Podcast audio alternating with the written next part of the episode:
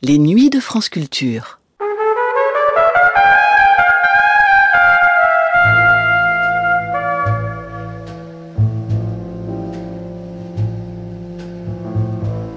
Les nuits de France Culture, une mémoire radiophonique.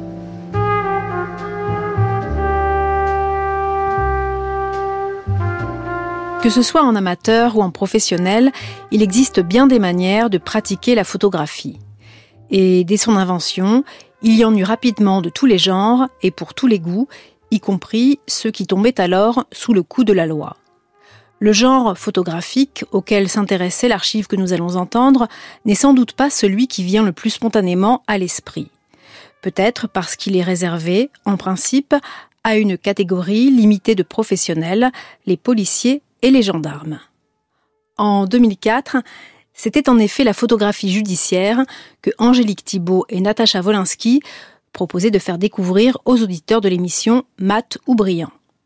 À travers un documentaire qui, évoquant Louis Bertillon, le père fondateur de l'identification criminelle, l'inventeur de l'anthropométrie judiciaire, racontait l'histoire de la photographie mise au service de la police et de la justice, et dans certains cas, comme durant la Commune, au service de la répression politique un documentaire qui permettait de mieux comprendre la nature du travail au XXIe siècle des photographes du service technico-scientifique de la préfecture de police de Paris qui, chaque jour, se transportent de la scène d'une infraction mineure à la scène d'un crime de sang ou vers une autopsie éprouvante afin d'en rapporter les photos utiles à la manifestation de la vérité. Mat Oubriand, spécial photo judiciaire, une émission diffusée la première fois le 22 juin 2004 sur France Culture.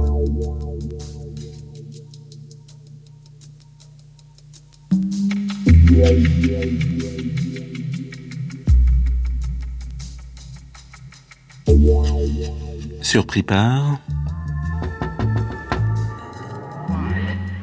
la nuit.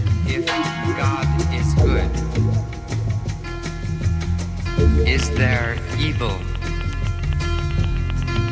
in the world? Mat ou Brillant, une émission de Natacha Wolinski réalisée par Angélique Thibault. To thicken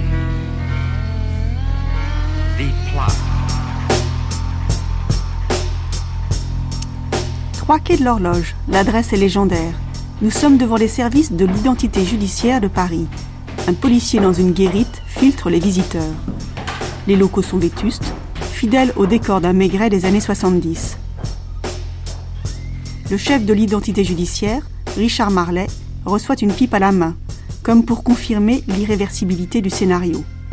En plein décor de cinéma, nous venons par les photos, l'outil privilégié des enquêteurs, avec les relevés d'empreintes et les analyses d'ADN. En visiteur peu averti, on pense photo de filature, avis de recherche, portrait signalétique.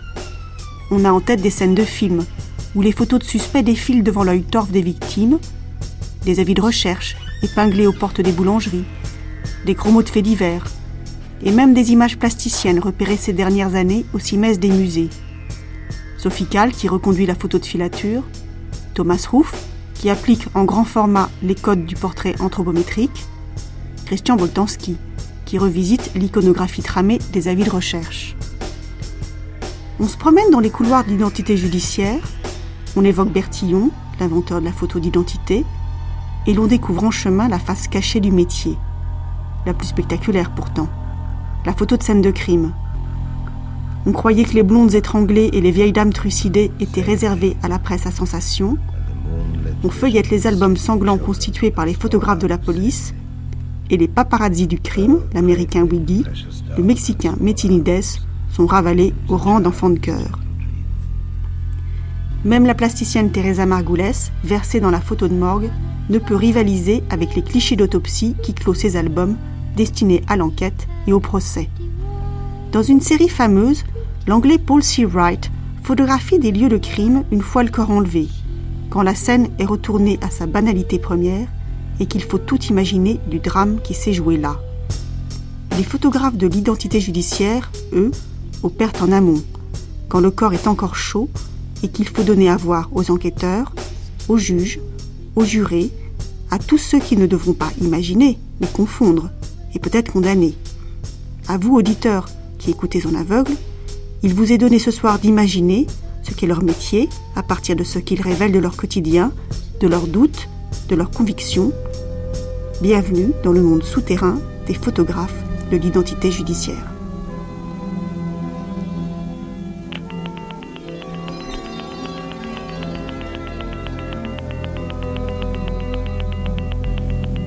Richard Marlet. Vous êtes ici euh, dans euh, le plus ancien service d'identité judiciaire du monde, puisque créé euh, par Bertillon à la fin du 19e siècle.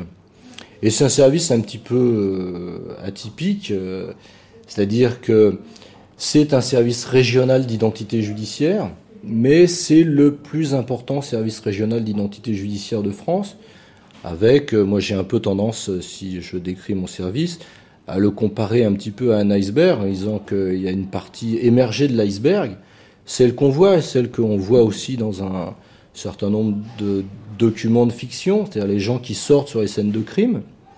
Et là, ça représente à peu près une quarantaine de personnes qui vont tourner en cycle 24 heures sur 24 et 365 jours par an. Et puis vous avez la partie émergée de l'iceberg qui permet que ces 40 personnes sortent sur les scènes de crime et qui exploitent le travail de ces gens-là et là, on va trouver donc des fichiers d'empreintes digitales, des fichiers manuels, des fichiers informatiques, euh, euh, des laboratoires photographiques, euh, des gens qui font de l'exploitation de la vidéosurveillance, des gens qui exploitent le contenu des téléphones portables, enfin tous les métiers qu'on peut trouver au sein de la police technique et scientifique. Vous évoquiez tout à l'heure votre goût pour l'histoire. Quel est votre parcours à vous? Comment vous êtes arrivé en tête du service d'identité judiciaire de Paris? C'est euh, comment dire comment je suis arrivé déjà dans la police? Euh, au départ, je fais euh, des études de lettres classiques, donc j'ai une licence de lettres classiques, latin et grec, et je commence des études d'archéologie étrusque. malheureusement, au bout de, quelques temps, je me rends compte que l'enseignement m'est impossible. Il y a à cet âge-là, l'idée d'enseigner la littérature à une classe euh, de scientifiques me terrorisait. Et par un hasard, et aussi par une, euh, espèce d'atavisme familial, mon frère aîné qui était policier, mais lui un policier euh, à la brigade anti-gang, donc assez différent de ce que je peux faire actuellement, lui me fait rencontrer quelqu'un qui travaillait à l'office chargé de la répression du vol des objets d'art. Et je me suis dit, après tout, euh, les objets d'art et l'archéologie étrusque, il y a au moins un fil. Euh, donc je passe le concours d'inspecteur de police, et toujours donc sous la protection de mon frère aîné qui avait beaucoup plus d'ambition professionnelle que moi, il me pousse à passer le concours de commissaire de police, que je passe et que je réussis. Et après, donc, euh, après ma scolarité à l'école des commissaires de police, je vais occuper plusieurs postes de commissariat de quartier. Euh, je vais travailler sur le 18e arrondissement, le 1er, le 9e. Je finis chef du 13e arrondissement. Et alors que je suis chef du 13e arrondissement, on me propose de devenir chef de l'identité judiciaire. Il y a donc déjà euh, un peu plus de 9 ans, ce qui est une période très longue pour un commissaire de police. Donc aussi, euh, les commissaires de police sont soumis à une obligation de mobilité et je suis, moi, par rapport à ça, quelqu'un de proprement immobile. Est-ce qu'il y a une formation euh, particulière des, photographes? Comment sont formés les photographes dans votre maison, par exemple? Et est-ce qu'il y a plusieurs spécialités? Alors là, on, ne va s'intéresser qu'à la photographie anthropométrique, hein, qui est donc une photographie de masse. Et si vous voulez, les gens qui vont procéder à tous ces actes de signalisation, c'est-à-dire qu'il ne faudrait pas... Euh, isoler la photographie. La signalisation, c'est un ensemble, un ensemble d'ailleurs qui s'élargit. Donc en gros, la signalisation d'un individu, c'est actuellement euh, la prise de ses empreintes digitales, c'est également la prise de ses empreintes palmaires, euh, les empreintes des paumes, euh, c'est également aussi la prise de son empreinte génétique, enfin plus exactement la prise euh, d'un support salivaire qui va permettre l'extraction d'une empreinte génétique, et c'est aussi la photographie anthropométrique.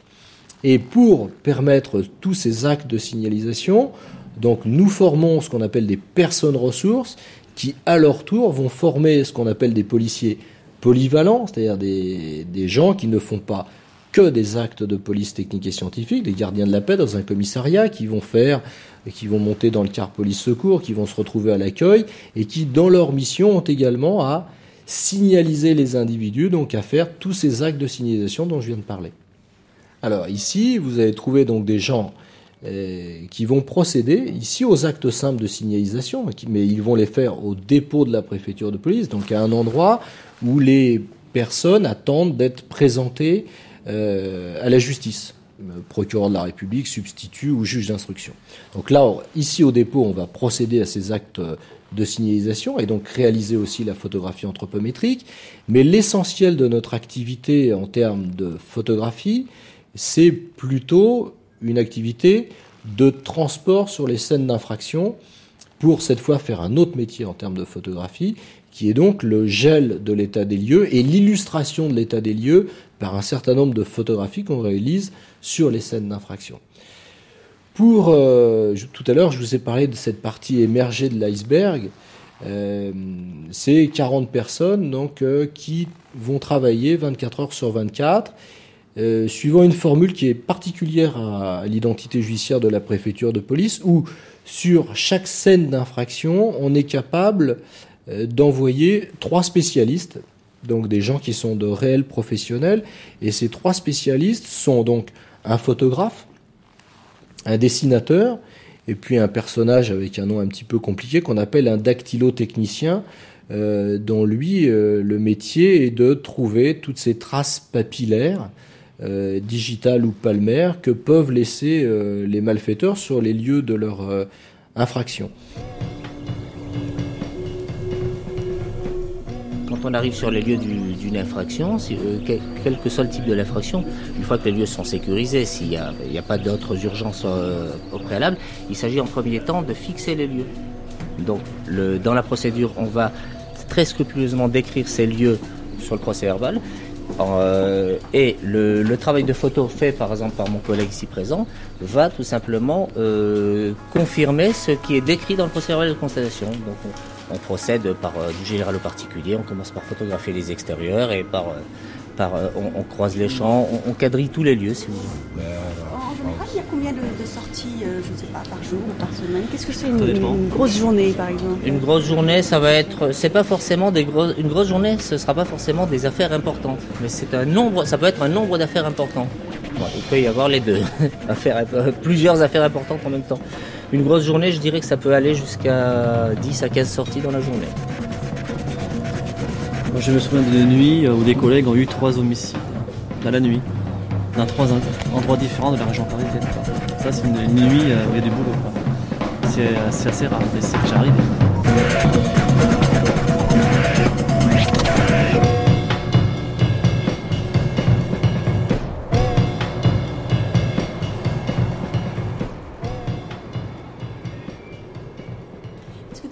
comment ça se passe entre le moment où un crime est, commis et le moment où une équipe arrive sur place? Il se passe combien de temps environ? Euh, c'est très variable. Je veux dire, ça va dépendre de l'éloignement géographique, notamment. Mais ça, c'est une question, enfin, une réponse euh, euh, très très rapide. Non, de façon la plus courante. la scène de crime est découverte par un voisin familier. Première chose qu'il fait, c'est bien évidemment d'appeler euh, le premier service de police qu'il connaît. Ça peut être euh, police secours, etc., etc. Donc là, on va avoir une intervention ultra rapide de la part des gardiens de la paix. Ces gardiens de la paix vont se rendre compte manifestement qu'ils sont devant une infraction euh, grave. Et là, ils vont saisir un premier service de police judiciaire qui est souvent un service territorial. Et là, donc, on est dans l'heure au grand maximum au grand maximum. Euh, et ce service euh, chargé des premières investigations va comprendre très vite qu'il a besoin de l'identité judiciaire pour ce type d'infraction. On ne sait pas encore à ce niveau-là quel service enquêteur sera saisi des investigations? Est-ce que c'est ce service territorial ou bien est-ce que c'est la brigade criminelle? On ne le sait pas, mais ce dont on est sûr par contre, c'est qu'on a besoin des techniciens de l'identité judiciaire. Si euh, donc là on est dans un délai une heure plus quelques minutes. Hein. Évidemment, ce délai pourra être un petit peu plus long si on est passé en heure de nuit et si évidemment mon service doit quitter le quai de l'horloge pour se rendre au fin fond du 93. Là évidemment, on sera dans H plus peut-être encore une heure. Mais ce délai importe assez peu. Euh, enfin, assez peu si les premiers intervenants ont bien fait leur métier. Et leur premier métier, c'est de figer la scène de crime et empêcher que plus personne n'y pénètre, puisque le souci numéro un sur une scène de crime, c'est d'éviter sa pollution. Alors, il y a une pollution obligatoire pratiquement qui est celle euh, euh, des pompiers ou des médecins qui ont pu intervenir euh, pour porter secours aux blessés. Donc pollution obligatoire. Il y a une pollution obligatoire également du fait de ces policiers premiers intervenants.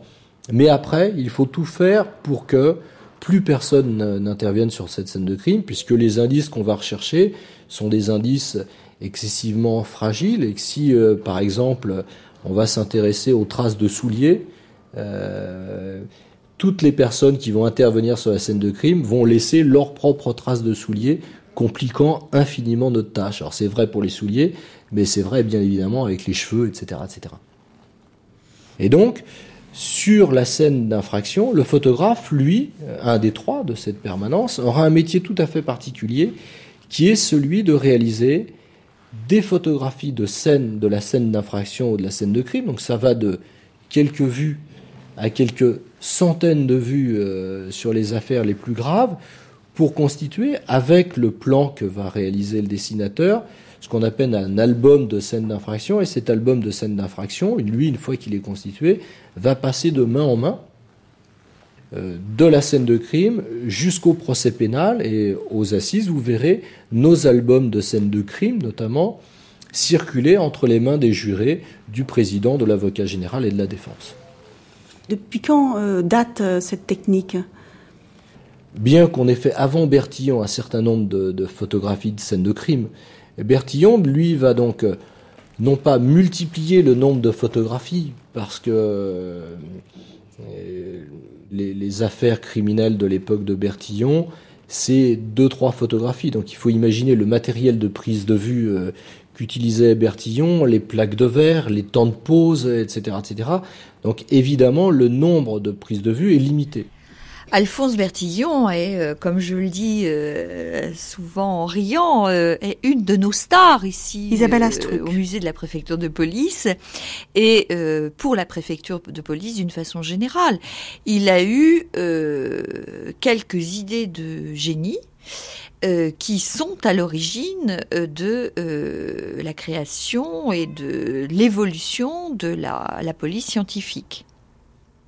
Lorsqu'il commence, hein, euh, on est à peu près en 1883, euh, son vrai premier service est créé en 1887 et le service de l'identité judiciaire prend ce nom en 1893. Euh, Il venait d'une famille de médecins, d'anthropologues, des, des, gens ayant une assez grande réputation, même une grande réputation. Et euh, Bertillon euh, avait cependant un parcours euh, relativement atypique, car il était considéré comme le bon à rien, le, le cancre de la famille. Et son père, ne sachant que faire de ce rejeton un peu particulier, euh, a décidé, euh, le voyant déjà euh, assez largement adulte, a décidé de le placer comme commis aux écritures à la préfecture de police, où il recopiait des fiches de prévenus à longueur de journée. Et il a trouvé ce travail particulièrement stupide et, fastidieux. Et il a eu l'idée euh, de d'appliquer certaines euh, des théories euh, de son père, plus particulièrement la loi de Quetelet sur les mensurations, à ce travail de reconnaissance des récidivistes. Il a mis plusieurs mois, voire presque deux années à imposer ses vues. On l'a autorisé à euh, mesurer des gens euh, qui arrivaient au dépôt Et cette euh, combinaison des mensurations était destinée à remplacer le classement alphabétique des fiches qui euh, étaient euh, normalement destinées à la reconnaissance des récidivistes. Et le problème numéro un au 19e siècle, c'est d'établir, et c'est pour ça que mon service s'appelle l'identité judiciaire, c'est d'établir l'identité judiciaire des personnes qui tombent euh, entre les griffes de la police ou de la justice. Alors la fin du 19e siècle, ou plutôt la moitié du 19e siècle, correspond aussi à la promulgation d'un certain nombre de lois qui euh, durcissent, alourdissent considérablement les peines liées à la récidive. C'est-à-dire quand vous êtes pris en récidive de vol, vous pouvez être condamné à des peines très fortes et surtout être relégué. Donc des conditions de détention particulièrement difficiles. Mais comment faire pour reconnaître un individu qui, euh, à chaque fois qu'il se fait interpeller par la police, change de nom? La première fois, euh, il va s'appeler Martin, la deuxième fois Lambert, la troisième fois Robert, etc. etc. Et euh, l'idée numéro un euh, de Bertillon, c'est d'essayer de trouver un système qui permette de justement retrouver ces différentes identités judiciaires qui n'ont rien à voir avec les états civils, hein, les différentes identités judiciaires de ces personnes-là. Et donc Bertillon, lui, va s'intéresser à la variabilité des mensurations osseuses. Donc il passe son temps, soit ici au dépôt de la préfecture de police, soit à la prison de la santé, à mensurer les individus, c'est-à-dire à prendre la longueur du crâne, la largeur du crâne, la longueur du médius, la longueur de la coudée. Et à partir de ces euh, différentes mensurations, il va les classer suivant un système assez compliqué et en même temps très simple. On classe les mensurations osseuses en trois catégories, grandes, petites et moyennes. On commence par les largeurs de tête, on les subdivise en grande longueur, petite longueur, moyenne longueur. On passe à la largeur de tête et on subdivise encore. Et on a comme ça jusqu'à 12 mensurations osseuses. Et au bout d'un moment, et à force de les avoir sous-classifiées, on se retrouve avec des petits tiroirs qui ne comprennent que quelques fiches. Et lorsqu'on mensure quelqu'un une nouvelle fois, on n'a qu'à comparer ces mensurations osseuses avec celles qu'on a déjà en mémoire euh, papier. Et on peut dire, voilà, Monsieur Lambert a bien été euh, interpellé il y a trois mois sous le nom de Martin. Le système qui vient euh, conforter l'identification, c'est qu'au dos de la fiche euh, anthropométrique qui comprend les mensurations osseuses, on a également une photographie. Et là, on peut dire, alors que la photographie est peut-être moins porteuse d'éléments que les mensurations osseuses, on va confirmer cette identification en regardant la, photographie et puis le visage de la personne qu'on vient de mensurer, on va dire oui, c'est bien le même. Donc, quand Bertillon soumet son projet euh, un préfet de police dont j'ai oublié le nom, mais ça c'est peut-être le lot de tous les préfets de police. Euh, le préfet de police le prend pour un fou. Enfin, mensurer les gens euh, lui paraît complètement euh, ridicule. Et finalement, Bertillon va attendre que ce préfet de police s'en aille. Le père d'Alphonse va soutenir le projet de son rejeton auprès du nouveau préfet de police. Et le préfet de police va donner donc trois mois à Bertillon pour réussir euh, sa première identification. Et quelques jours avant la fin de, ce délai, enfin c'est si on veut mettre un peu de suspense dans mon exposé, quoi, euh, Bertillon euh, identifie quelqu'un qui était déjà passé auparavant, et je crois que c'était pour un vol de bouteilles vides. Hein, donc la Bertillon démontre tout le mérite de sa méthode. Il va connaître un succès phénoménal, lui et sa méthode. Euh, c'est un personnage qui va devenir aussi célèbre que Pasteur. Et ce qui est formidable dans Bertillon, c'est que il ne va pas se contenter de ses mensurations osseuses, il va vraiment se lancer euh, dans tout ce qui peut identifier les individus. Il va s'intéresser à la couleur de l'iris de l'œil. Il va codifier euh, la photographie anthropométrique. Et ça, c'est particulièrement important parce que la préfecture de police, notamment l'identité judiciaire de la préfecture de police, photographie encore, ou à peu près encore, comme faisait Bertillon, ces fameuses photographies de face et de profil. Euh, il va s'intéresser à la photographie sur la scène de crime. Euh, et par contre, ce que Bertillon euh, va mettre au point, c'est pratiquement l'insertion de la photographie dans un domaine planifié. C'est ce qu'il appelle la photographie métrique, où tout autour de la photographie, on a donc des abacs redresseurs qui permettent de donner des idées, et même mieux que des idées d'ailleurs, de restituer la dimension de la pièce euh, dans sa longueur, sa largeur, sa profondeur, sa hauteur, et le positionnement des objets qui sont importants euh, sur la scène de crime, le corps de la victime ou les objets qui ont pu être manipulés. Euh, et puis il va malheureusement se lancer euh, euh, dans quelque chose qui lui vaudra un, revers, c'est les comparaisons d'écriture manuscrite, et notamment il déposera comme expert dans le procès d'un certain capitaine, Dreyfus, hein, et l'expertise de Bertillon est, à mon sens, sujette à caution, mais elle fera condamner Dreyfus. Et ça portera beaucoup de, de tort à Alphonse Bertillon. Et puis il y a quelque chose qui va finir de mettre à bas le système de Bertillon sont les empreintes digitales, où là, on recueille beaucoup plus facilement des empreintes digitales, qu'on fait des mensurations, et on peut surtout collectionner euh, des millions d'empreintes digitales, alors que le système de Bertillon aurait connu ses limites, avec quelques centaines de milliers de fiches.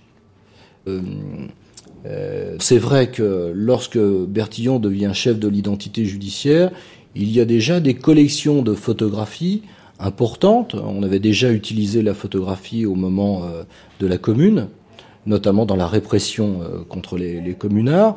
On a utilisé également la photographie euh, avant Bertillon en, Suisse pour identifier des individus.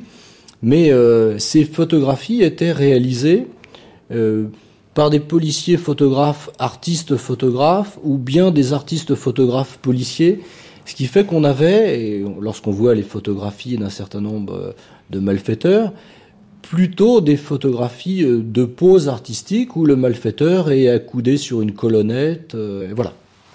Joël Petitjean, on associe généralement les débuts de la photo de police au, nom d'Alphonse Bertillon, mais la photographie n'a-t-elle pas été utilisée par la police bien avant les années 1880-1890 eh bien, elle a été utilisée euh, très tôt, dès les années 1840, au moment où l'on faisait des daguerreotypes, des images sur métal, des images uniques, non reproductibles.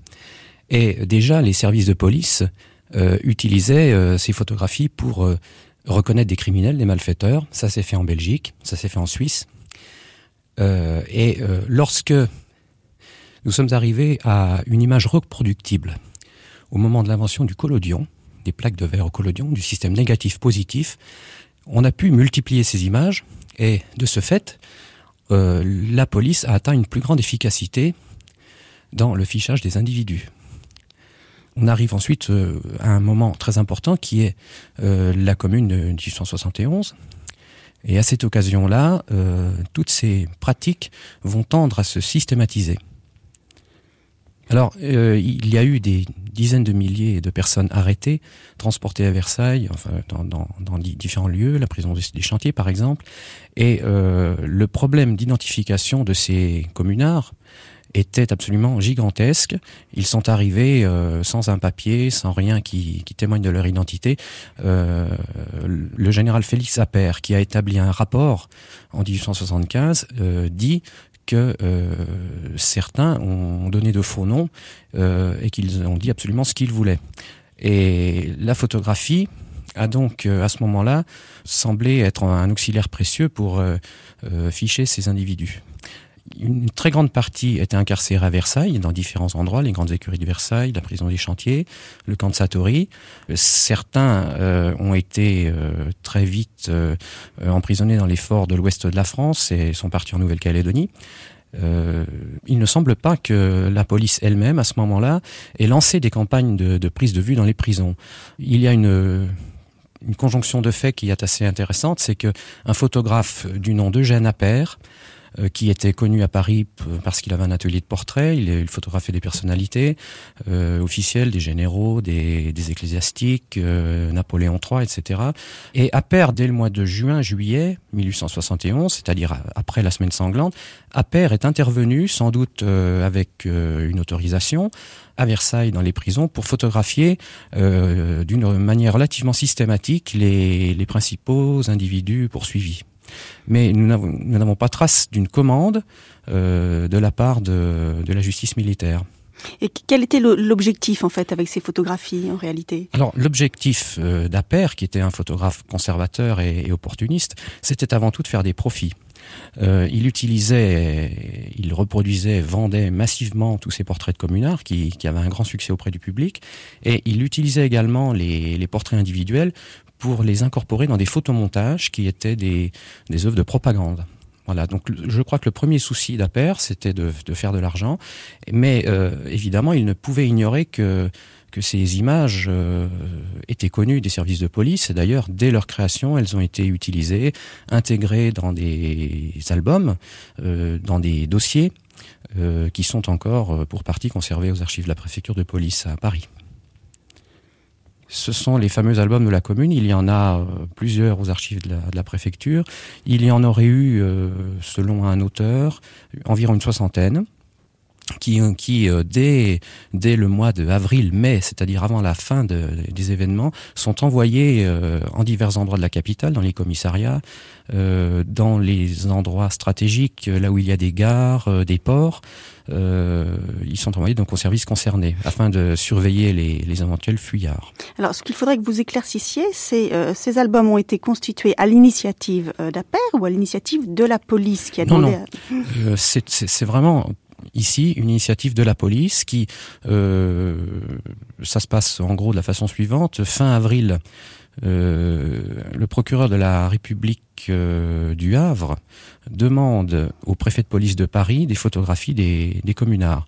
Le préfet de police euh, fait suivre la demande au ministre de l'Intérieur qui accorde son autorisation pour acheter des portraits euh, en divers endroits de la capitale. On en trouvait très facilement dans, dans, les, dans les magasins, dans les boutiques.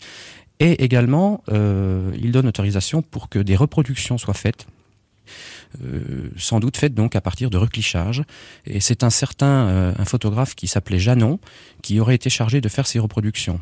Et très rapidement, donc, les reproductions sont faites. On sait que quelques mois après la, commune, une, on connaît la somme qui a été dépensée pour, pour constituer ce fonds de, de photographie et de reproduction. Voilà. Donc en fait, euh, ce que vous nous expliquez, c'est que euh, la police n'a pas forcément elle-même fait les prises de vue, elle a un peu ratissé les studios oui. euh, parisiens, s'appuyant sur la vogue euh, des, des photoportraits, ce qu'on appelait les cartes de visite à l'époque, oui. et elle est allée euh, récupérer dans les archives de ces studios le, la photographie d'un certain nombre de personnes euh, finalement qu'elle avait euh, arrêtées avec finalement leur nom, c'est cela. Tout à fait. Mais, mais ces photographies n'ont rien à voir avec ce que l'on imagine de la photographie policière euh, à partir de Bertillon, face profil, ce sont finalement des photos le plus souvent qu'avaient fait faire euh, les, les communards qui étaient très fiers d'eux et, et, et, de la révolte qu'ils entreprenaient. Et donc ce sont des, des, des portraits euh, euh, urbains en fait, des portraits de ville. Oui, euh, sauf euh, ceux qui ont été pris par appert dans les prisons et qui sont déjà incorporés dans ces fichiers. Voici le temps des assassins le temps du poison, de la corde, où l'on n'a plus de miséricorde pour l'existence de son prochain.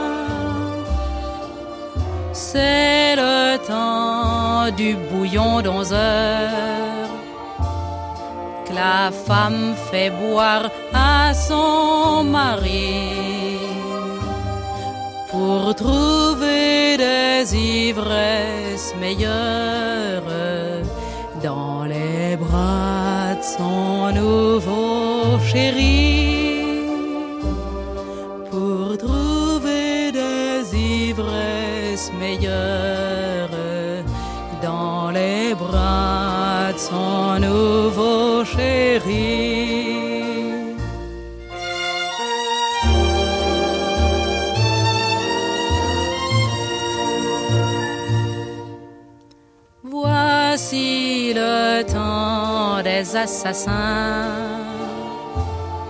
L'amant fatigué de sa maîtresse lui envoie en guise de caresse une bonne décharge de 6,35 le fiston zigouille son vieux père.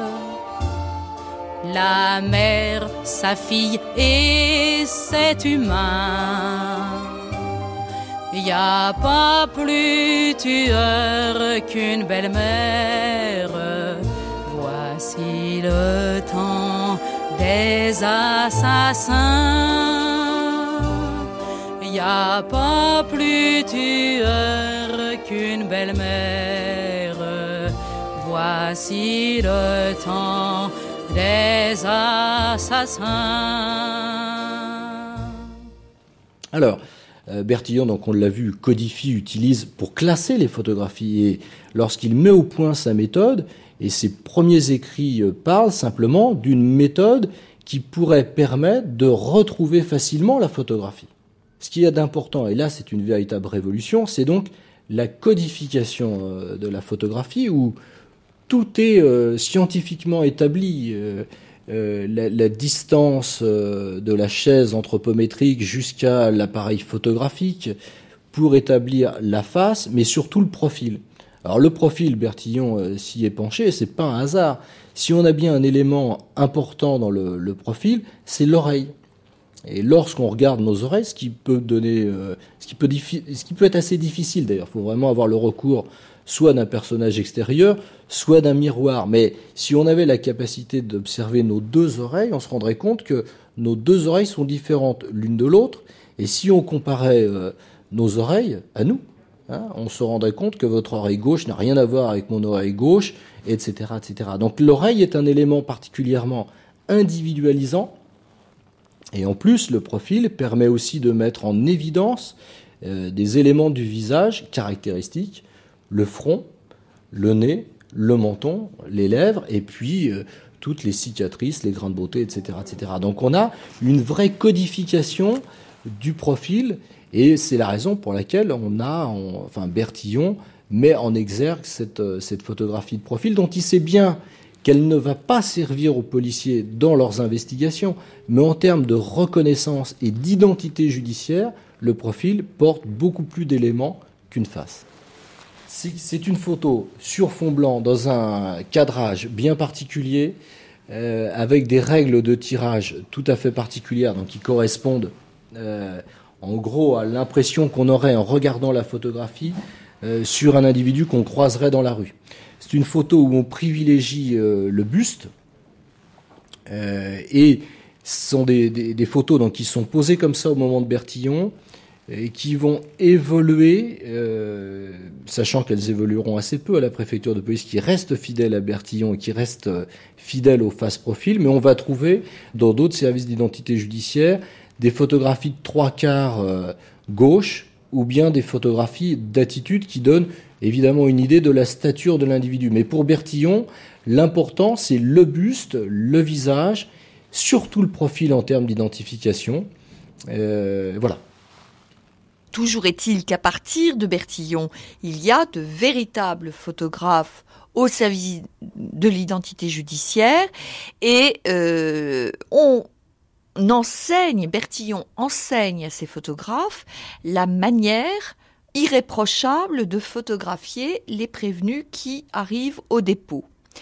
Alors c'est cette fameuse photographie euh, face profil sur une chaise de pose qui est conçue par Bertillon lui-même pour que euh, l'individu qui est assis euh, prenne une soit dans une posture à peu près invariable, c'est-à-dire le dos très droit, c'est quelque chose de très inconfortable que cette chaise de pose. Et cette chaise pivote tout d'abord, grâce à des encoches euh, qui permettent de placer euh, au millimètre près euh, la, la, la, chaise dans un sens ou dans un autre pour la photographie de face ou la photographie de, profil. Bon, ensuite, cette chaise évolue. Il ne s'agit plus d'encoche, mais euh, d'un rail qui, qui pivote mécaniquement. C'est ici dans son repère secret, que le docteur Satan a arraché à la vie au moins 30 innocentes victimes, hommes, femmes et peut-être enfants. Vision de cauchemar. le médecin légiste essaie de faire parler de pitoyables restes trouvés dans une fosse à chaud, pour la plupart inidentifiables désormais. De quelle amère détresse, de quels affreux cris de souffrance ces murs ont-ils été témoins? Crimes crapuleux, crimes sadiques, le mystère reste entier. Toujours est-il que Marcel Petiot devra porter le titre monstrueux de plus grand assassin du siècle. Arrestation en série. Le perruquier qui servait de rabatteur et qui ne connaissait le meurtrier que sous le nom du docteur Eugène croyait de bonne foi qu'il était en relation avec des passeurs du maquis. Il a été inculpé, de même que Célestin Nivelon, l'ami intime du vampire du 21. qui Comment se passe le, le- Il y a un moment, vous coulez sans doute euh, sous les archives. euh, Certaines deviennent inutiles pour vous. Comment se passe le transfert vers d'autres, vers un musée, vers un- euh, une archive nationale? Que- Quel est le, le système en fonctionnement? Alors, je vous dirais que malheureusement, moi j'estime que je ne croule pas assez sous les archives.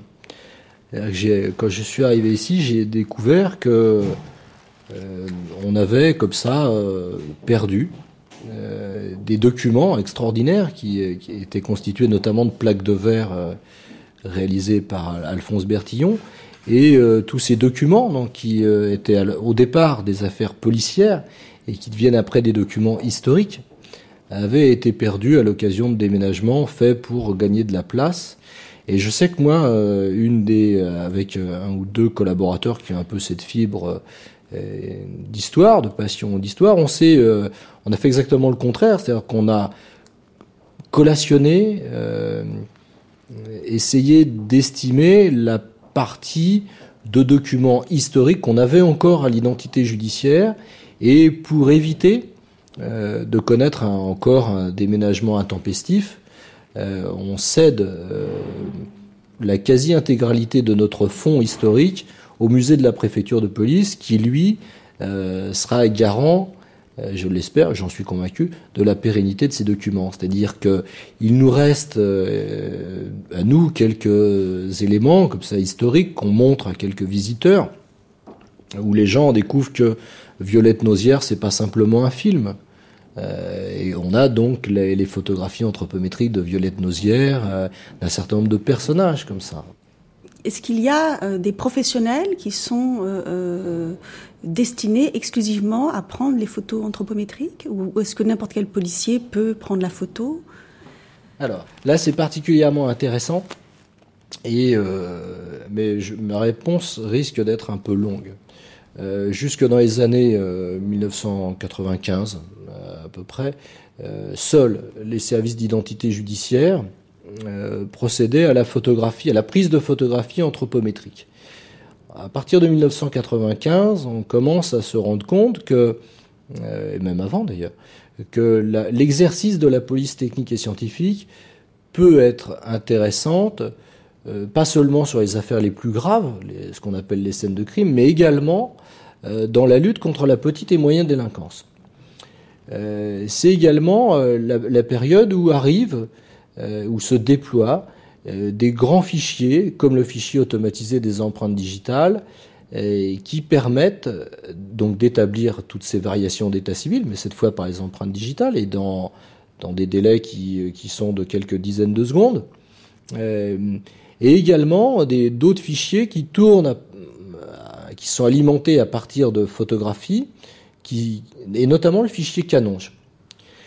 Pour alimenter en photographie le fichier Canonge et en empreinte digitale le fichier automatisé des empreintes digitales, il va falloir démocratiser tous ces actes de police technique et scientifique qui sont le relevé des empreintes digitales des personnes qui sont arrêtées euh, par les forces de police ou de gendarmerie et la prise de photographie anthropométrique. Ce qui fait que la photographie va se démocratiser et on va, dans chacun des services aptes à prendre des mesures de garde à vue, installer des sites de signalisation où les personnes qui sont placées en garde à vue se feront relever les empreintes digitales et se feront photographier de façon, euh, enfin en face, en profil ou en attitude ou en trois quarts, suivant les habitudes territoriales.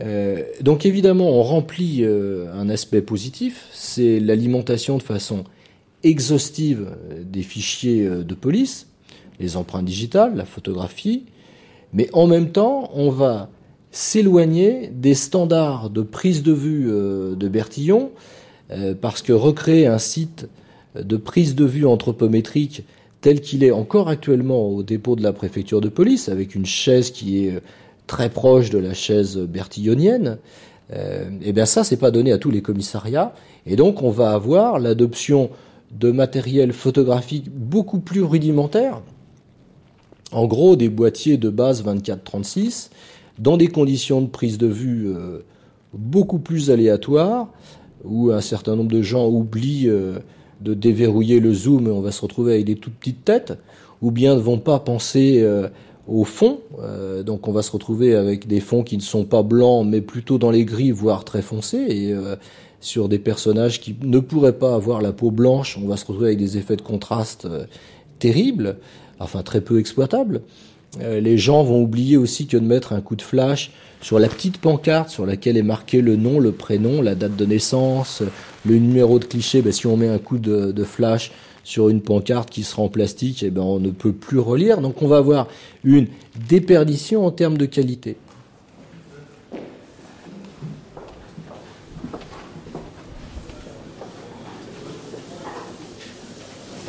Tant pis, tant pis.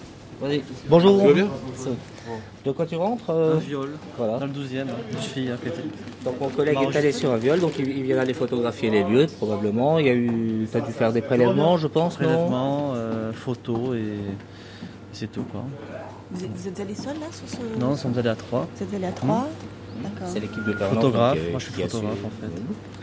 C'est la permanence qui se déplace sur une affaire comme ça quoi. Voilà. Ça serait pour avoir euh, des photos qui. Ah, alors. de personnes. Voilà. Quelques bureaux en arrière, le fichier photo là-bas. Merci. Tiens, Marie-Lise, sois gentil, montre au collègue le fichier photo, s'il vous plaît. Le fichier photo. Le fichier photo? Oui, emmène-le au fichier photo, oui. Monsieur Rodriguez, on est dans votre bureau ici Voilà, alors ici vous êtes au bureau de commandement de la section photo-plan, donc c'est d'ici que nous gérons euh, toutes les missions qui sont euh, envoyées sur les affaires judiciaires, donc euh, nous gérons les photographes et les dessinateurs qui vont intervenir sur les scènes de crime. Et c'est d'ici, donc de ce même bureau, bien entendu, que nous dirigeons l'ensemble de la section photo, c'est-à-dire le fichier photo, le laboratoire couleur, l'ensemble des photographes, la cellule numérique. Et c'est également d'ici que nous assurons le suivi des affaires ensuite pour envoyer les, les- les travaux que nous faisons pour les services enquêteurs. Vous avez combien de personnes sous votre juridiction? Une quarantaine de personnes environ qui sont réparties donc dans, euh, essentiellement dans les équipes de permanence pour les, les affaires de flagrant délit. Donc ce sont des photographes et dessinateurs qui sont également techniciens de scène de crime. Nous avons également euh, donc du personnel au laboratoire couleur et noir et blanc, un personnel plus particulièrement euh, affecté à la section numérique, parce que maintenant nous évoluons aussi vers la photo numérique. Et euh, en début de couloir, donc nous avons un fichier photo euh, qu'on est également en train de moderniser, puisqu'on va passer de la photo signalétique traditionnelle à la photo signalétique numérique. Vous nous faites euh, visiter votre service Ben, si vous voulez bien me suivre.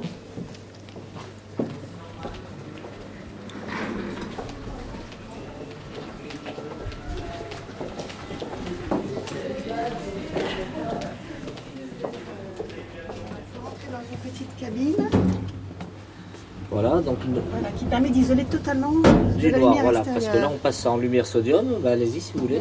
Pardon.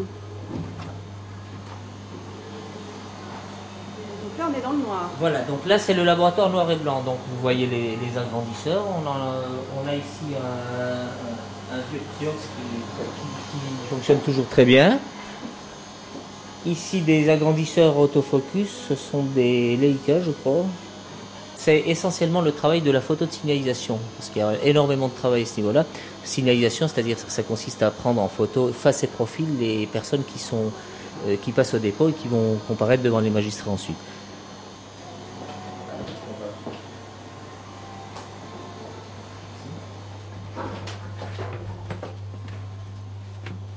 On va faire tourner le rotadon. Voilà. Ça y est. Je vous en prie. Là, on arrive au laboratoire couleur. Donc euh, ici on a, on a une dé- euh, dans le fond une développeuse film pour le noir et blanc. Ici la, la même développeuse film pour les films couleur. Et ici donc la tireuse, euh, le- ce qu'on a notre mini lab, la tireuse papier pour le tirage des, des photos des photos d'affaires ici.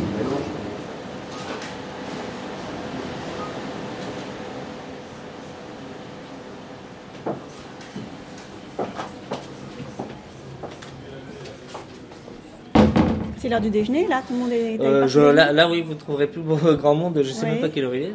Et en ce qui concerne euh, les po- portraits robots, est-ce qu'il y a une intervention de la photographie ou pas en fait Alors le- non absolument pas. Le- dans le- euh, auparavant C'est portrait une robot. grande mythologie. Dans Alors, le portrait robot auparavant se faisait effectivement de façon manuelle avec tout un système de réglage, vous avez déjà dû voir faire. Et une fois le portrait robot euh, réalisé, vous aviez déjà un dessinateur professionnel qui le retouchait. Et au final, on réalisait un cliché photo du portrait robot réalisé et on faisait un travail euh, au laboratoire noir et blanc pour euh, euh, à partir d'un plan film. Maintenant, on fait di- on, on réalise ça directement par informatique et puis on fait fonctionner l'imprimante en fin de travail.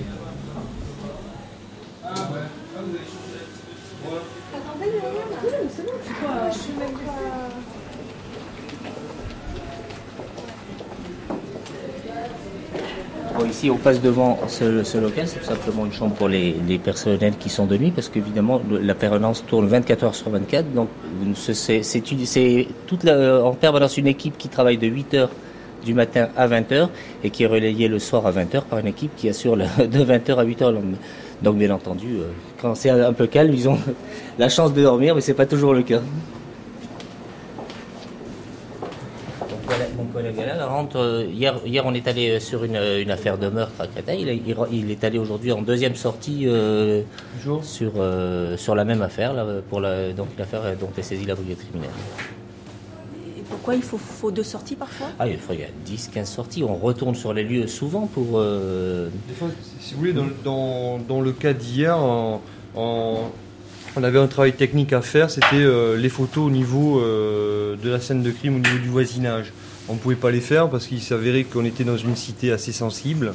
C'était la nuit et par des mesures de sécurité, on a préféré, si vous voulez, euh, remettre ça au lendemain, euh, en pleine journée, où c'est que c'est plus facile pour nous de travailler. Oui, parce qu'en fait, euh, on ne photographie pas simplement le corps euh, Ah non, dans, non. Dans, dans une pièce ou Ah dans un hall. que- Il, y a, il y a un travail de balisage de, l'ensemble de, tout un cheminement qui peut être du lieu du crime. matérialisé. Si vous voulez, lorsque par exemple euh, vous photographiez une scène de crime, il faut que lorsque vous transmettez, euh, lorsque l'OPJ euh, transmet l'affaire euh, au juge, il faut que le juge, malgré qu'il ne soit pas allé sur les lieux, puisse savoir où ça s'est passé, comment ça s'est passé, et surtout le cheminement éventuel qu'aurait pu avoir l'auteur. Donc tout ça, si vous voulez, c'est dans un recueil photo. Et bien sûr, à l'appui de ce recueil photo, il y a quelqu'un qui est spécialisé dans le plan, dans le dessin, et qui va appuyer, faire ce dessin, situer les objets un peu euh, divers euh, qui sont sur la scène de crime. Quoi. Ce qu'il faut comprendre d'emblée, euh, le- le tra- la photo judiciaire, ça va être la mémoire visuelle de toute l'affaire.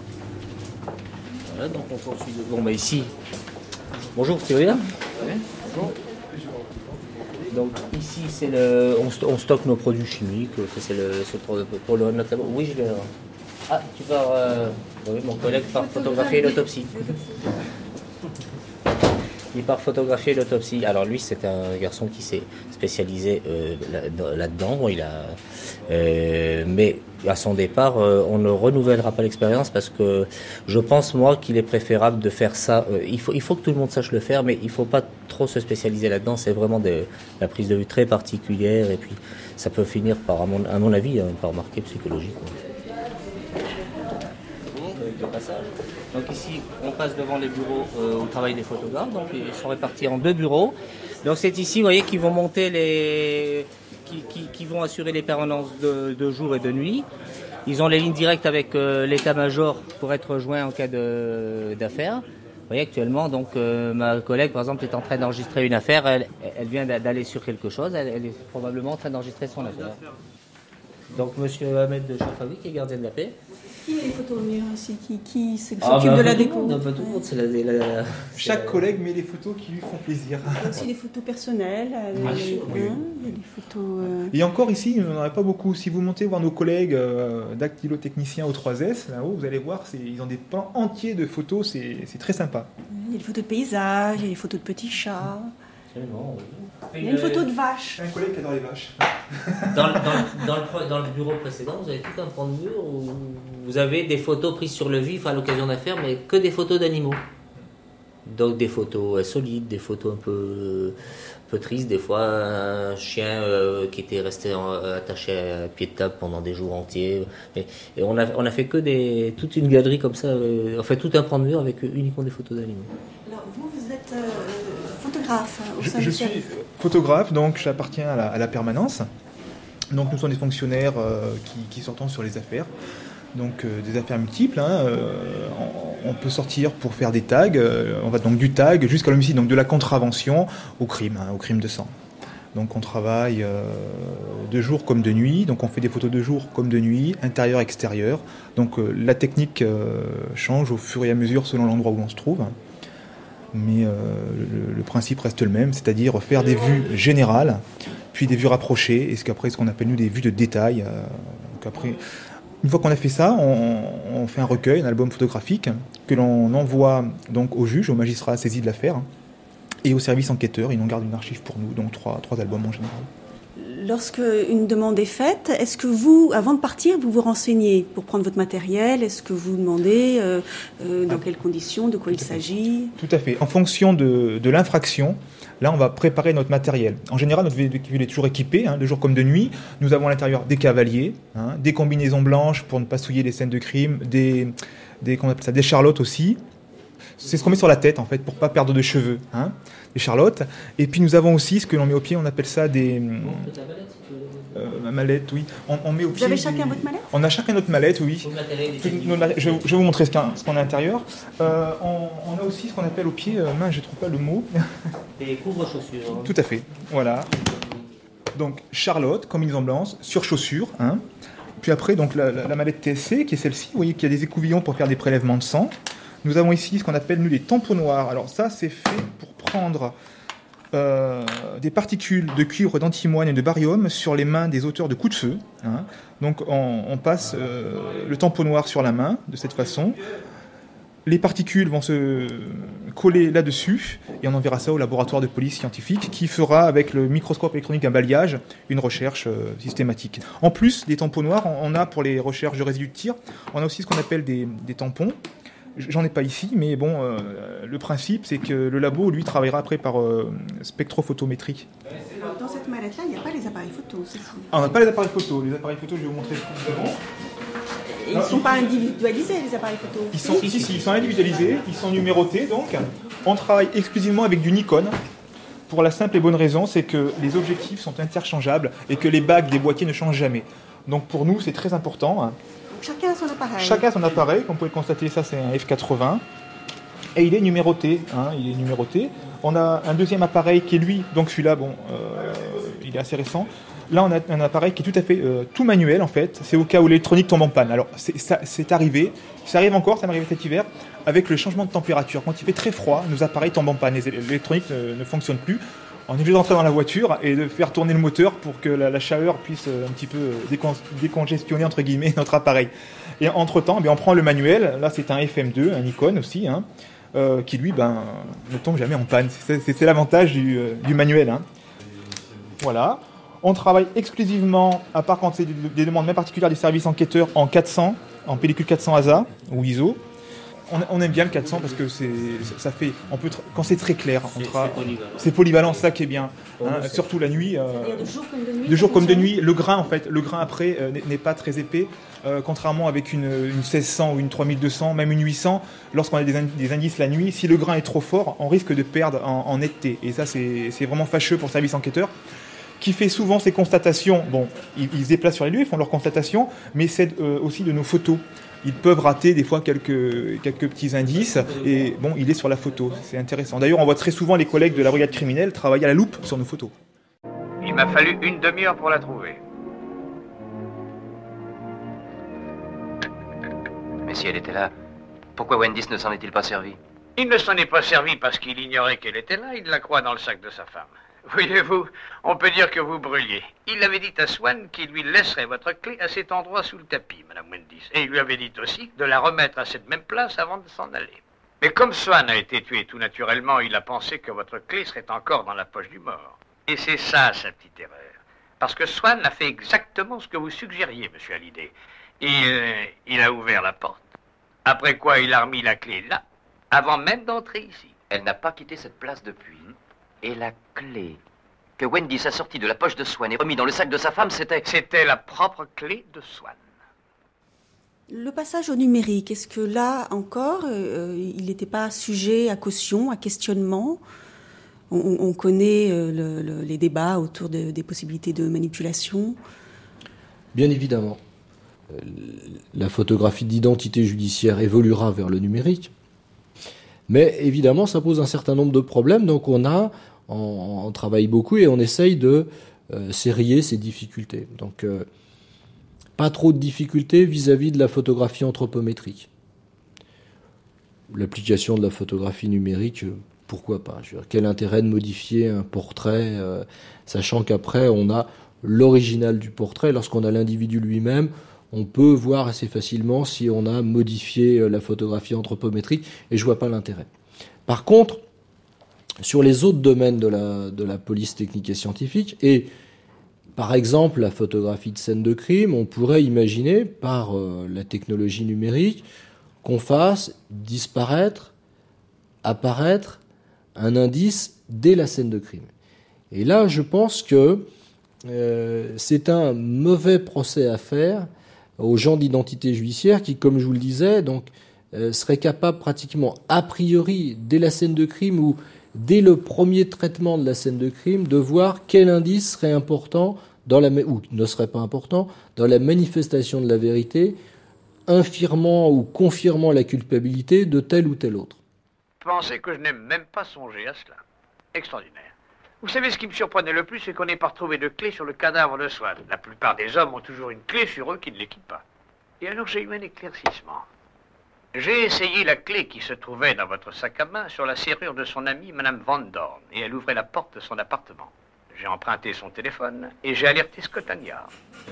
Est-ce que ça exige une technicité particulière, les photographes de la police, ou pas particulièrement finalement? Mais écoutez, on est, on est que N'importe formé. quel à- photographe amateur peut s'en sortir.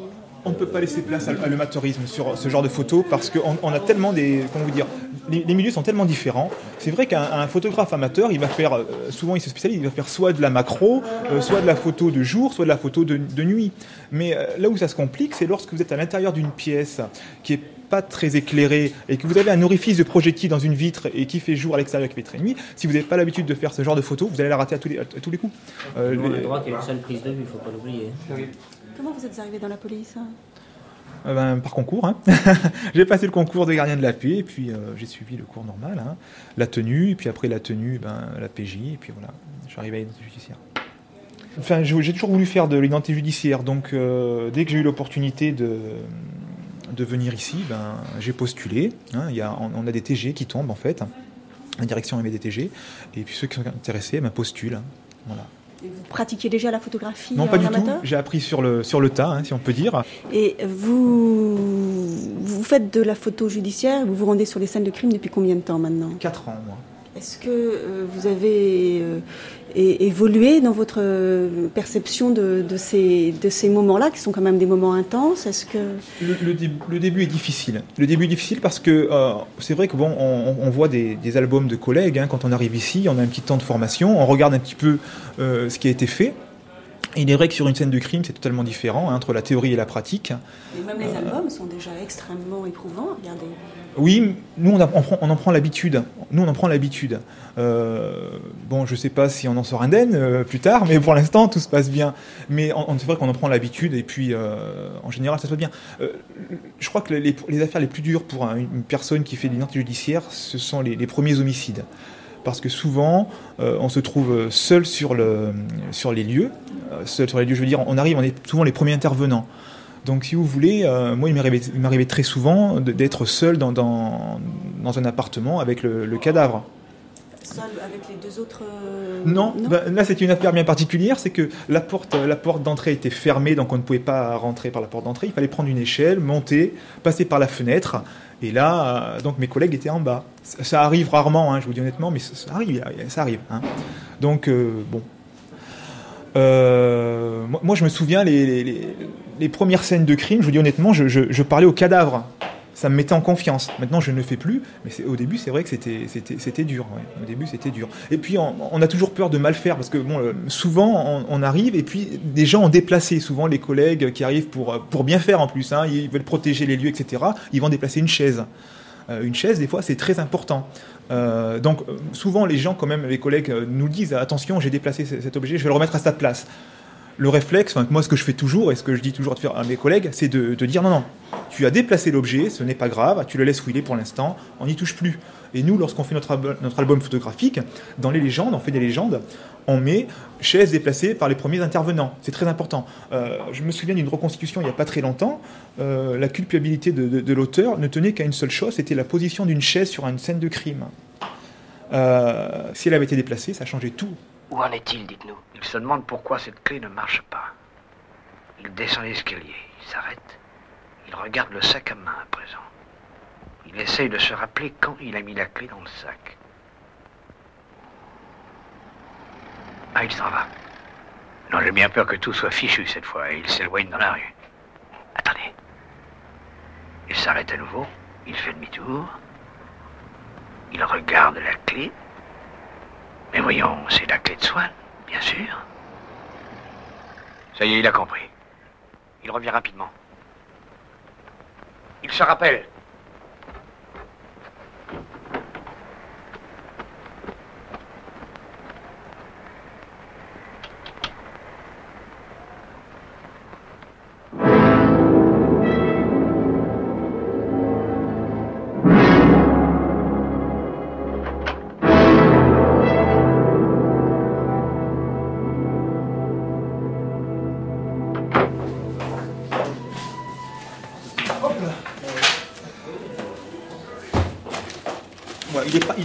Fini. hein. Donc voilà, voilà comment se constitue un, album, euh, un album anti-judiciaire. Vous avez la, page qu'on appelle la page de garde, avec marqué police direction, direction de la police euh, judiciaire, hein. Euh, le numéro de l'affaire, la date, puis après donc un- une originale, une copie une archive. hein. Lorsque vous tournez, après vous avez ce qu'on appelle nous le sommaire.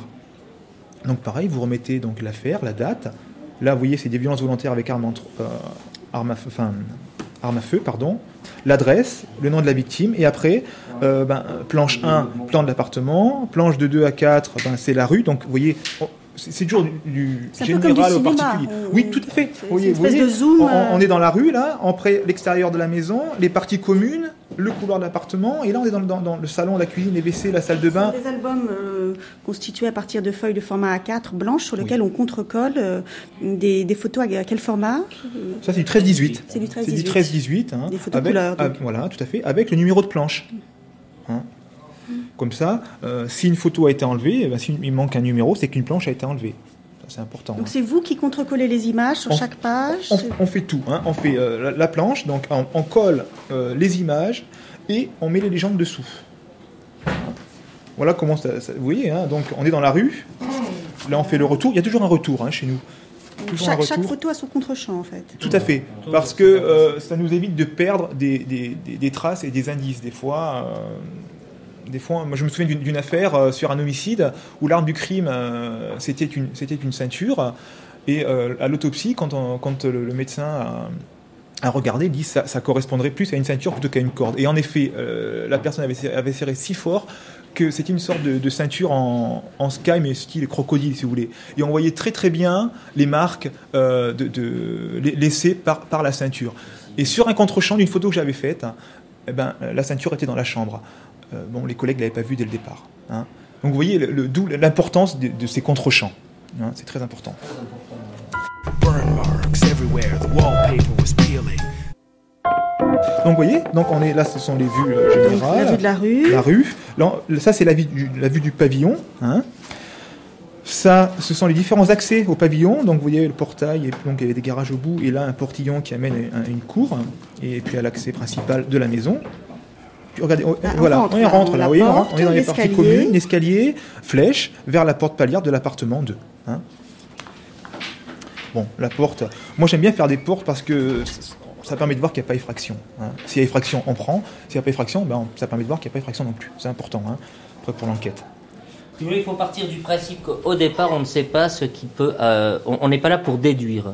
Nous, on, on- on fixe les lieux. Voilà, on ne sait- au départ, on ne sait pas. On, on a des lieux. Il faut, il faut que sur euh, l'ensemble des photos que vous allez faire, on, ait l'intégralité de la scène de crime, de son proche, voire de son lointain environnement. On ne sait, on ne sait pas si dans six mois, un élément euh, nouveau dans l'enquête ne va pas dire que tel euh, indice apparaissant sur les photos ou qui ont été décrits même de façon anodine sur les constatations, on ne sait pas si dans six mois ça n'aura pas une importance capitale pour la suite de l'enquête. Donc au départ, on n'est pas là pour déduire ou axer les constatations dans un but précis, on doit décrire très objectivement les lieux, que ce soit sur le procès verbal de constatation ou nous dans notre travail de progression photo.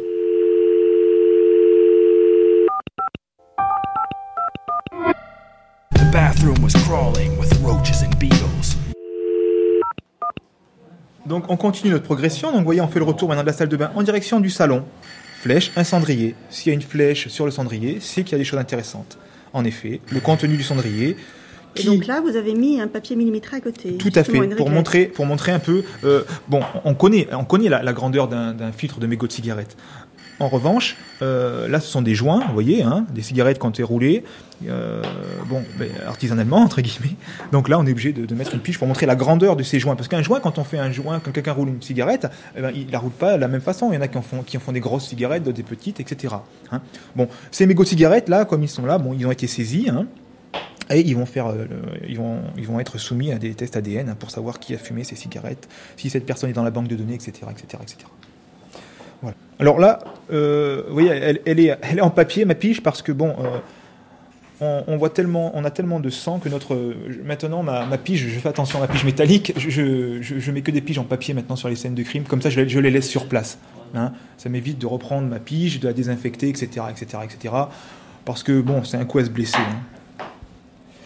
Et bien là, vous voyez, on passe directement à la cuisine et on fait toutes les pièces comme ça. Et bien voilà, après le retour, encore une fois, comme dans le salon, hein, de la fenêtre en direction de l'accès hein, pour la cuisine. Les toilettes ont été prises Vous voyez, on, on laisse rien au hasard. Les toilettes, vous me direz, mais pourquoi prendre des photos des toilettes?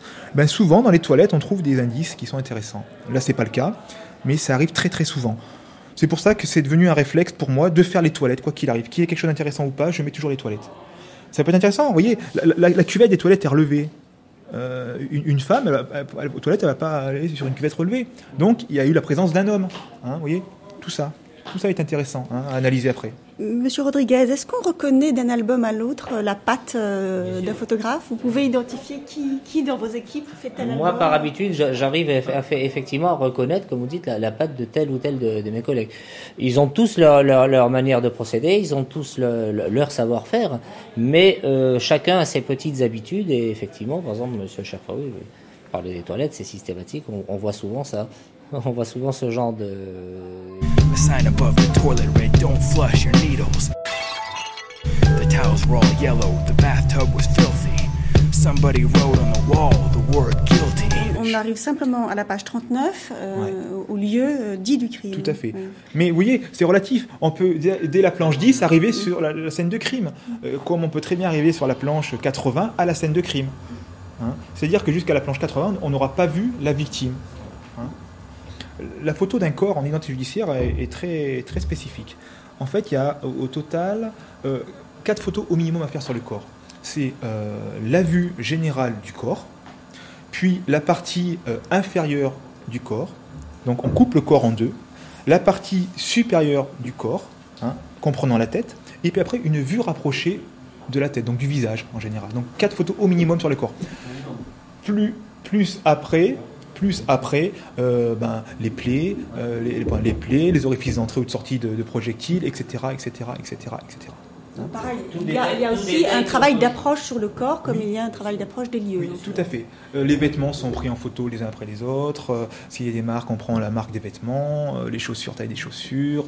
Si la chaussure a une particularité bien spécifique dans la démarche, etc., on prendra donc le dessous de la chaussure pour bien montrer que la personne elle marche sur ses talons ou sur la pointe des pieds. Tout ça, quand on n'a pas par exemple l'identité de la personne, hein, attention, hein, euh, C'est des, photos qu'on fait en plus si on n'a pas l'identité de la personne. Moi, j'ai souvenir d'une affaire sur laquelle j'étais intervenu il y a quelques années. Euh, c'est un, un jeune homme de 14-15 ans environ, qu'on a retrouvé mort au domicile de ses parents. Euh, la tête à moitié emportée par une, une rafale vraisemblablement de fusil de chasse. Sur les lieux, on ne trouve pas l'arme du crime. Donc on s'oriente immédiatement, bien entendu, avec le service enquêteur vers un homicide. Et en fait, euh, lorsque, bon, à l'époque, c'est moi qui étais intervenu sur cette affaire en tant que photographe, j'avais, fait quelques clichés assez détaillés sur la position des mains. Et en fait, la suite de l'enquête a établi que, cette affaire, c'était en réalité un suicide. Euh, le père de, ce jeune homme donc, qui, s'était suicidé tout simplement par, euh, des, par chagrin d'amour, on va dire, euh, était un musulman très pieux et donc euh, dans sa communauté c'était très grave euh, qu'il y ait un suicide dans sa famille. Donc en fait il avait dissimulé l'arme, il avait jeté, il avait jeté en scène si je me souviens bien, de façon à faire croire à, un meurtre pour ne pas que sa famille soit couverte de honte. Et en fait ce sont les photos qui ont été faites sur la position des mains qui démontraient bien qu'il avait en fait tenu un fusil de chasse et, la- la position du corps telle qu'on l'avait retrouvé, les projections de sang et autres euh, matières démontraient bien qu'effectivement c'était lui-même qui s'était suicidé. Donc ceci pour vous dire, si vous voulez, qu'il est important de, de, de- de- faut pas négliger certaines vues de détail ou cer- sur sur un corps, ça peut être très très important.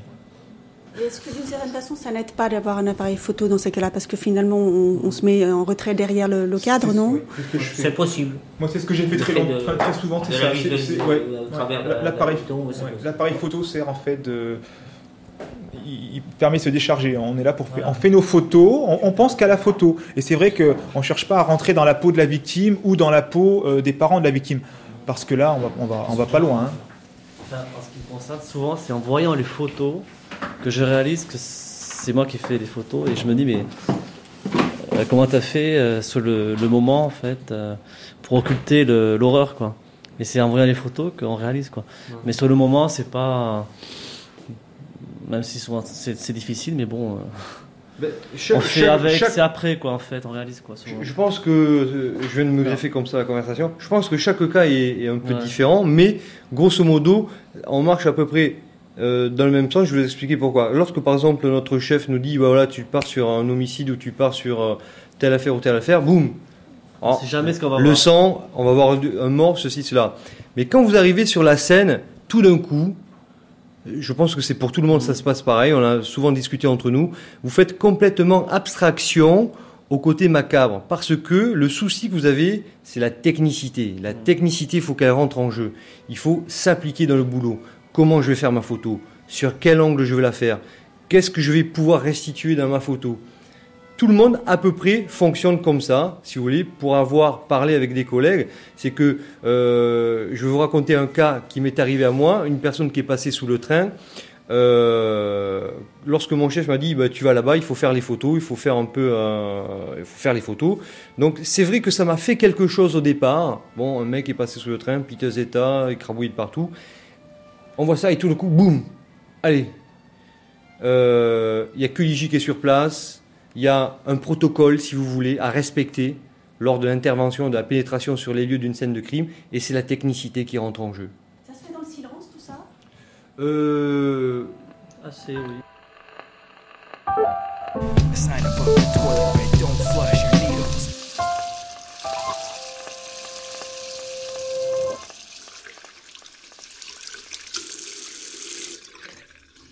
Donc on continue. Bon, Donc la dernière photo, est-ce que c'est la dernière ou est-ce que vous êtes en train de faire l'album Non, là c'est fini. La personne n'est pas décédée, donc il n'y aura pas l'autopsie qui se greffe à la fin de l'album, parce que automatiquement, lorsqu'il y a autopsie, il y a donc, euh, lorsqu'il y a un mort, pardon, il y a autopsie.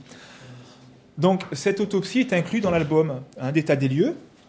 Euh, moi, en ce qui me concerne, et euh, c'est vrai que là, encore une fois, c'est bon, une, une, patte euh, du photographe.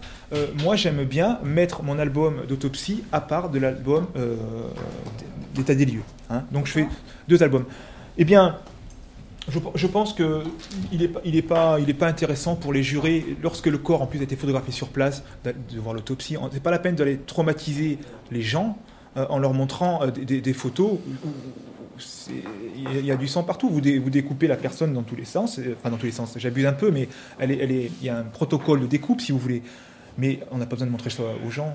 Euh, donc, euh, si vous voulez- D'ailleurs, très souvent, très souvent, euh, on, on s'aperçoit au moment du, du jugement en cour d'assises que les, les, les- l'autopsie, euh, tous les clichés réalisés à l'autopsie ont été retirés de l'album et qu'éventuellement euh, on en fait circuler que quelques-uns qui vont montrer par exemple le corps, euh, les vues générales du corps, les blessures, les plaies, en fait tout ce qui peut.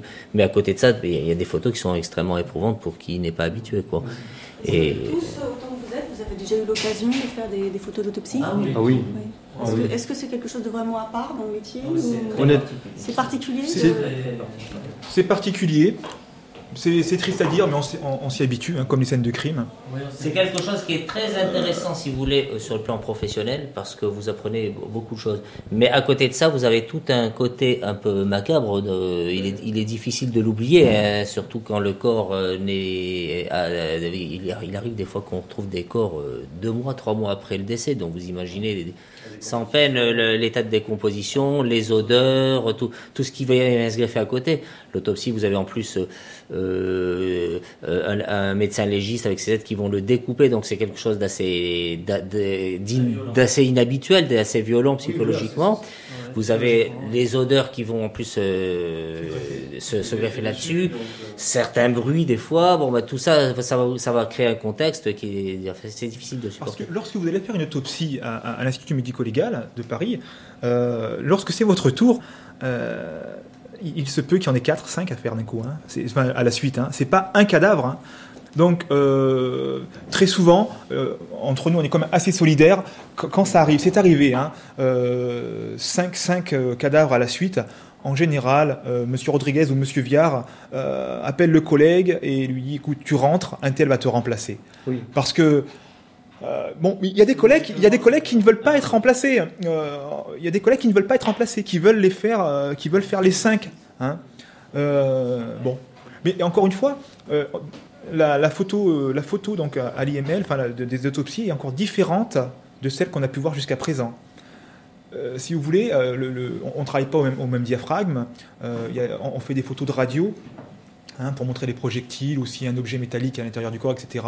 Ce sont des photos qu'on fait euh, sans flash, hein, par exemple, pour, euh, pour les radios, sans flash, euh, ouverture 8, hein, en manuel. Après, les photos du corps se font au flash. donc au flash, là, on travaille souvent, je vois l'un des plus anciennes chez nous travaille à un, un- une diaph de 16 pour avoir une bonne profondeur de champ. Voilà, ça emploie des. Là aussi, il y a une technique photo bien particulière. Euh, à l'époque, et c'était bien, on ne fait plus, c'est dommage, euh, il y avait à, l'IML une salle spécialement faite pour les photographes où on devait monter sur une sorte de, plateforme et faire une photo du corps d'en haut. C'est une chose qu'on ne fait plus, et c'est bien dommage, parce qu'en une photo, ça nous permet euh, d'éviter d'en faire 4, 5. une photo de- d'en haut, on voyait le corps, c'était très bien.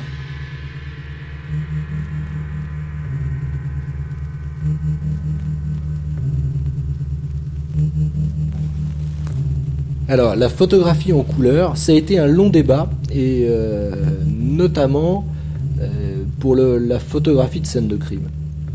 Euh, il y avait dans le, dans le noir et blanc une froideur qu'on ne retrouverait pas en passant en, couleur.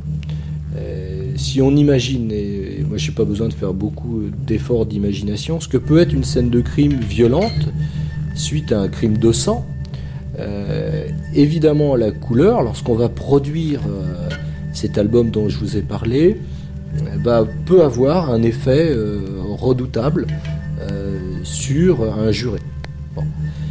Donc ça a été un long débat avant de passer à la couleur, notamment pour la scène euh, d'infraction. La photographie anthropométrique se pratique soit toujours en noir et blanc, soit en couleur.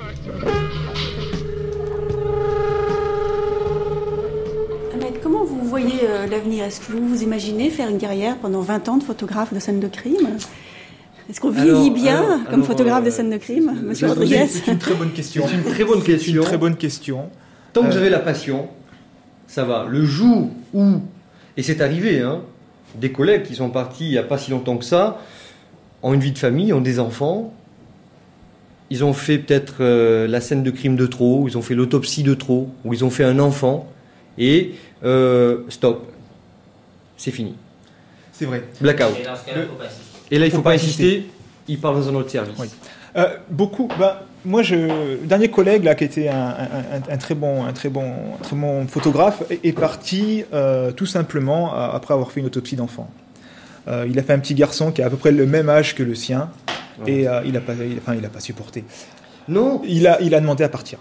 C'est vrai que bon, euh, ça rentre. euh, c'est vrai que no- no- notre vie personnelle à côté, euh, elle est toujours plus ou moins influencée par le travail que l'on fait nous.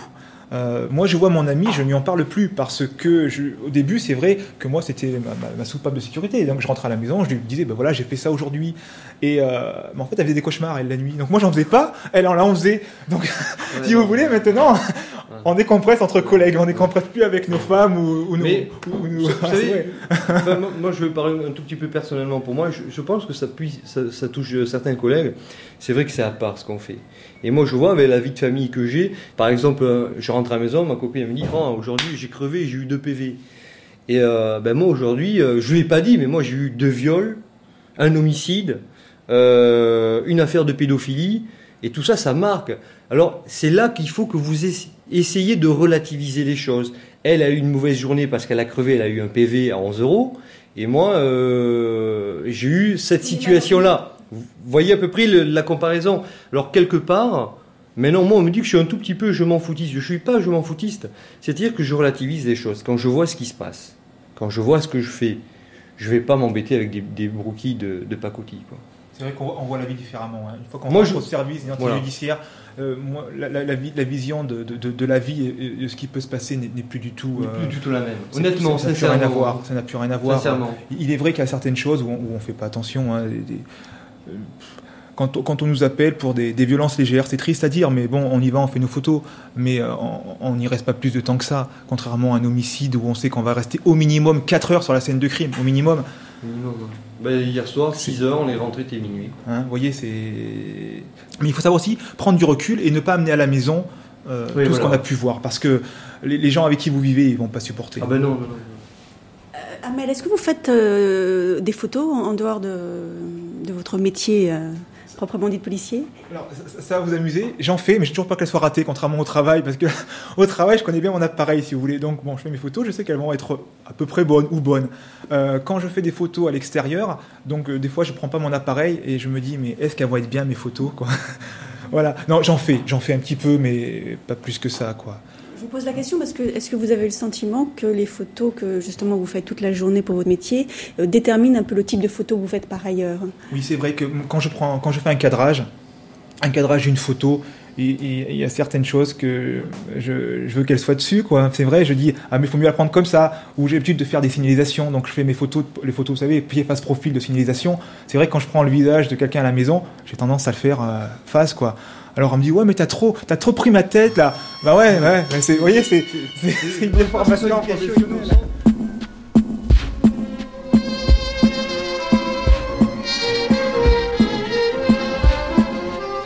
The first thing he says to me You could know it all, would you want to? And I'm wondering if it's a question he poses everybody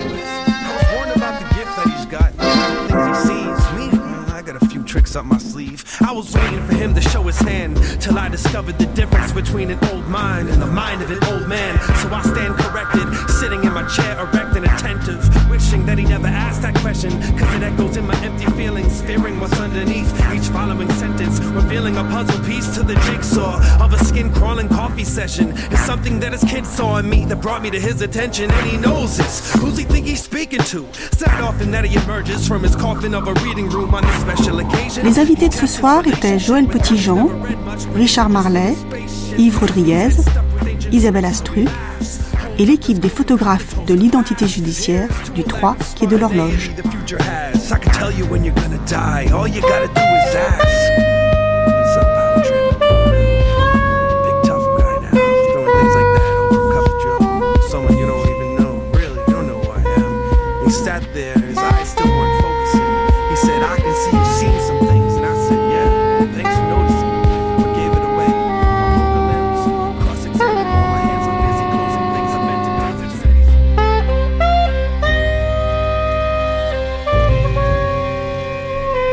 Oubrian, Noélie Pellegrin, Angélique Thibault, Natacha Wolinski.